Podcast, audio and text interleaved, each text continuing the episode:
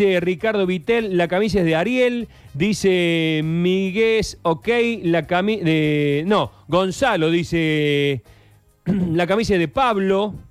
Eh, Mancilla Andy dice, la camisa es de Ariel. Bueno, tenemos un montón de mensajes que nos van llegando. ¿Tenemos nota? Bueno, Sí, estamos, estamos en línea con el doctor eh, Dantona, que es el abogado de Ivana Módica, está participando activamente junto a, a la familia de, de esta chica que está desaparecida en la ciudad de La Falda. El doctor José Dantona está en línea con nosotros. ¿Qué tal, doctor Dantona? El gusto de saludarte. Tanto tiempo, ¿cómo estás? Hola Sergio, el gusto es mío, le decía a la producción, así que gracias, gracias por el momento. Bueno, eh, eh, eh, ¿en carácter de qué estás participando junto a la familia de Ivana Módica, eh, José? Mm, Técnicamente como apoderado de ellos que son, eh, que son los querellantes particulares en esta causa y también oficiando un poco bueno, de voceros para también preservarlos a ellos y tratar de que si en alguna de las requisitorias periodísticas hay algún error y demás cuestiones, bueno, no, no, no recaigan sobre ellos sino sobre mí y sobre todo evitar errores en la lógica de no dar ventaja de ningún tipo a nadie, digamos, ¿no? Está bien. Este, ¿Cómo está la situación ahora que se ha desviado la búsqueda hacia Pampa de Olán? Digamos, ¿cómo, ¿cómo podemos resumir esta angustiante búsqueda de Ivana que ya lleva cinco jornadas? Bueno, la palabra es justa la que usaste, ¿no? Angustiante. Eh, por otro lado, ayer hubo que interrumpir antes de tiempo porque el clima encima no acompañó, llovió dos veces en periodos de más de una hora, muy copiosamente, con lo cual nos hizo imposible, más allá de la muy buena voluntad de la gente que está efectuando la búsqueda.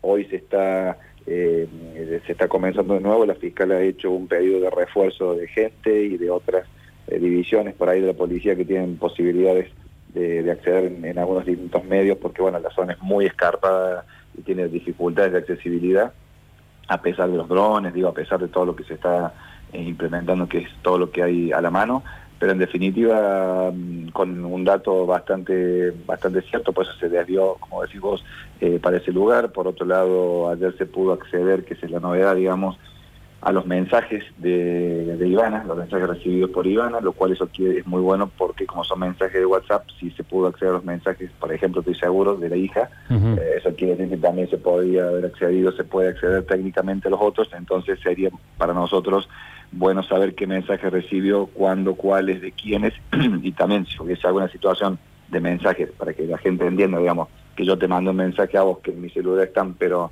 en el otro eh, el teléfono no están, es porque alguien los borró, claramente, ¿no? Entonces eso ayuda, ayuda bastante en este tramo de la, de la investigación. Eh, ¿es- ¿Eso arrojó algún indicio, algún dato clave en esta investigación?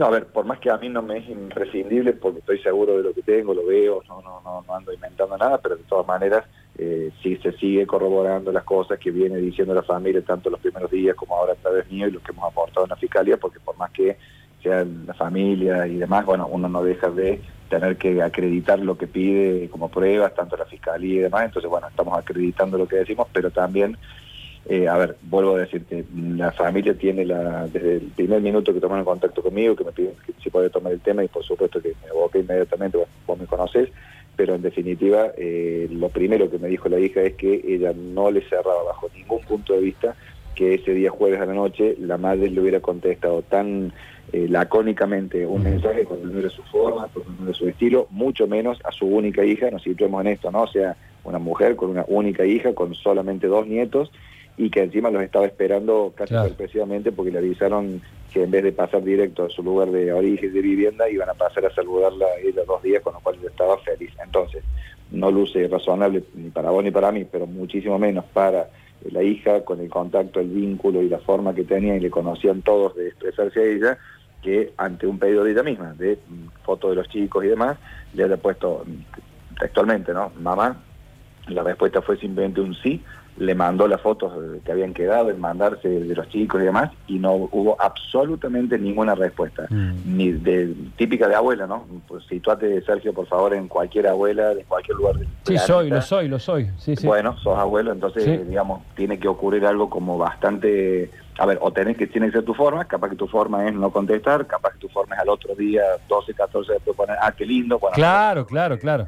No era la forma de ella, menos con la hija, menos ante ella ese requerimiento, y vuelvo a decirte, el sí ya le sonó raro a, a Nicole, a la hija, bastante raro. Pero suponte que, bueno, a ver, no sé, estabas apurado en ese momento, no pudiste contestar. Sí, pero el rato, al otro día, sí, sí. Pero al rato, foto de todos tus nietos, a ver, aunque sea un emoji de un corazón, no sé, algo responder mucho más en la lógica, madre, mujer, hija, mujer, etcétera. Bueno, eso no cerró nunca, hoy podemos eh, acreditar ya técnicamente, no solamente con los testimonios de Nicole y demás, que esos mensajes efectivamente llegaron. Entonces, ¿qué, ¿cuál es el problema?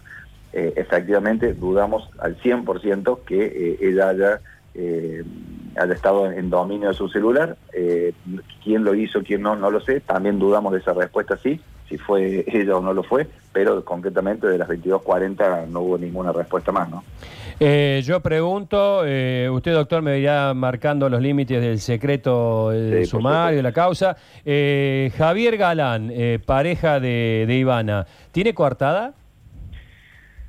A ver, eh, ¿cómo, no te dejo de contestar? Eh, eh, la fiscal, Sergio, eh, el, al primero que entrevistó fue a Galván, igual que a la madre, hermana, hija, o sea, en, el primer momento quiero que sepa que no, no hubo hacia él de parte de la Fiscalía ningún trato distinto, simplemente que fue técnicamente la última persona que estuvo con ella, ¿ok? En esa lógica de testimoniar a todos lo que te estoy diciendo como primera medida, después se siguieron tomando otras medidas, eh, al, en el transcurrir de dos días o de tres días, eh, por otras pruebas, no por las del mismo, ¿no? sino por otras pruebas que vos sabés que esto se entrecruza, se chequea, por ahí vos decís, eh, si lo voy a Antón a las 10 y cuarto, el celular de Antón a las 10 y cuarto lo, lo, sitúa en Catamarca, decís, entonces, ¿cómo lo voy a Antón en Córdoba? una serie de situaciones que estoy poniendo ahora como ejemplos simbólicos, por supuesto, pero que le dieron a la fiscal la muestra de que había muchas inconsistencias. Tan es así que no, no dispuso una imputación, no dispuso una prohibición de salir de la ciudad, no, no, no, impuso directamente la detención de esta persona. Entonces, te estoy tratando de responder y decirte, mira, creo que si la fiscal hubiera advertido cuestiones que hubiera juzgado menores, hubiera imputado simplemente o no hubiera detenido o simplemente hubiera pedido otra ampliación de una testimonial para bueno, a ver, venga Zulian y acláreme por qué dijo esto, por qué dijo lo otro. Directamente pido la detención. Hasta ahí puedo avanzar. Mm, bien. Hasta ahí, eh, hasta ahí, sobre todo, quiero avanzar por una cuestión, como te dije, Sergio, de no dar ventajas de, ningún tipo, menos cuando estamos en una carrera contra reloj y no, no la estamos ganando precisamente, ¿no? Totalmente, aparte fundamentalmente porque eh, llama la atención tanto tiempo, tanto tiempo. Está, estamos, eh, mientras te hacemos esta, esta nota, doctor, Estamos viendo en un programa que están pasando la tapa de los diarios. Asesinó a su expareja y a su ex cuñada delante de cuatro niños. Hay una especie de recrudecimiento de femicidios. Eh, prácticamente estamos en lo que va del año, 17 de, febrero, estamos a un promedio prácticamente de un femicidio por día, eh, lo cual es escalofriante. Eh, entonces, este, por eso llama la atención de que eh, en un lugar donde se supone que es más chico, a pesar de que hay muchos caminos laterales y demás, eh, se demore tanto el hallazgo, no sé, sí, desenlace.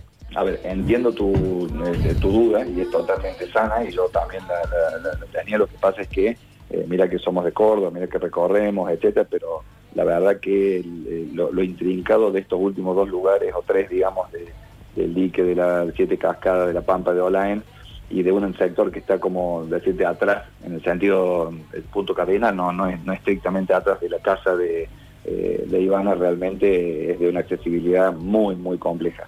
Entonces, bueno, eso dificulta todo. Eh, por supuesto, como te digo, mm, eh, lo que vos estás diciendo, yo, no quiero caer en lugares comunes, pero la verdad que, y sabes que tengo algunos, historia en estos temas, eh, más allá de los números, todos los números, todos los años vos vas a cronicar y has cronicado y vas cronicando tantos femicidios por día, hace una semana había más femicidios que días del año, bueno, todos estos números que por ahí choquean y demás. Lo que pasa es que después la vorágine nos lleva puesto, entonces yo técnicamente digo, ¿estamos mejor que hace cinco años atrás? Sí, por supuesto que sí, estamos mejor. ¿Estamos bien? Absolutamente no, para nada. Eh, los, eh, todos los avances estatales a nivel municipal, provincial, nacional son muy buenos, pero no alcanzan. Entonces lo que hay que entender es que al no alcanzar tenés que ver por qué no alcanzan y tenés que empezar por capacitar a la gente. No podemos estar porque yo simplemente tenga, eh, sea vos hoy tenga experiencia o porque vos seas un periodista experimentado y adesado, no podés estar vos atendiendo, suponte que mañana cambiáramos el trabajo en una primera atención eh, de víctimas. ¿Por qué no? Tiene que ser gente especializada en fuerzas de seguridad. No digo ninguna en particular, ni provincial, ni nacional. Eh, estamos seguros que todos los exámenes psicológicos que se le hacen a las fuerzas de seguridad están bien hechos, están actualizados. estamos seguros de que no hay ya una especie de, consuetudo que nos hace que en definitiva, ah, este es el formulario, eh, tal test eh, va por este lado, hay que llenarlo así, así para pasarlo bien y en definitiva se pasa. Entonces digo, nosotros estamos yendo a la cola, al final del problema, cuando a eso hay que abordarlo, por supuesto, con una política criminal, hay que perseguir si hay un delito o buscar si hay alguien que no que no aparece. Por esta cuestión de desapareció, digo, acá no desaparece nadie. Acá la gente o le pasa algo o le hacen algo, pero desaparecer, desaparecer no desaparece nadie. Pero tenemos que ir a la madre, y la madre es capacitación y que los organismos estatales, además de mejorar y aumentar, necesitamos que estén capacitados. Y ustedes, con el rol de, periodista, por más que suene atrillado, no tenés idea de la importancia que tienen, Sergio, porque ustedes los escuchan, forman opinión hmm. o deforman, eh, también hay que decirlo, no, no, no, no, no, sin nombres, no me estoy aludiendo a nadie en particular, entonces la responsabilidad de ustedes en esto también es, muy, muy mucha y hay que, hay que tomarse la mano, no, no, no, no queda otra, no, no, no es una frase hecha. Vos me conoces, sabes eh, no, soy amigo de eso. Acabas, acabas de tocar algo y, como cierre de la nota, eh, algo que eh, a la titular de la fundación con vos se la hice en la tele el sábado pasado, lo hemos debatido acá con los compañeros también en, este estudio. Y, la hago con, con, José Dantona, que tiene acabada experiencia en, en lides de estas características.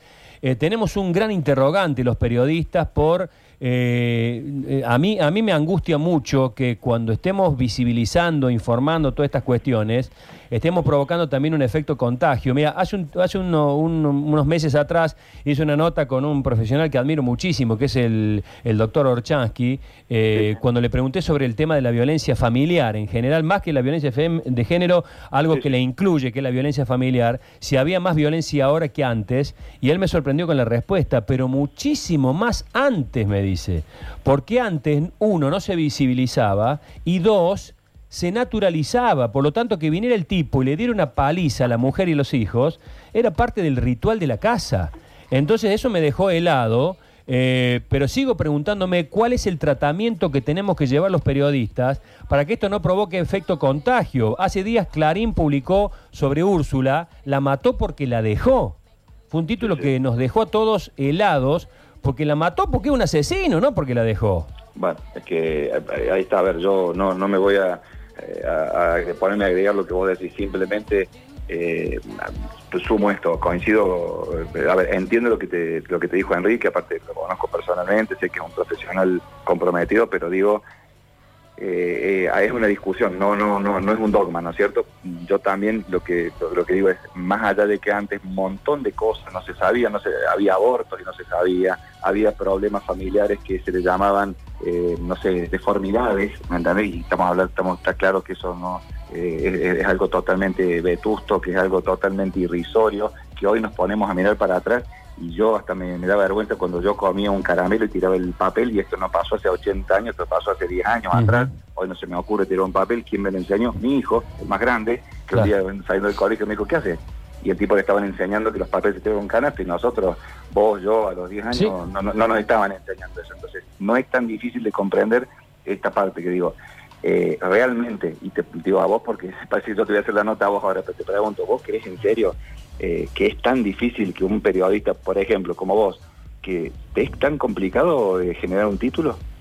No, Entonces eh, digo, a ver, a mí me han preguntado, colegas tuyos, sobre todo no, no, de Córdoba, pero vos sabés que bueno, tengo, me, requieren también de Buenos Aires bastante.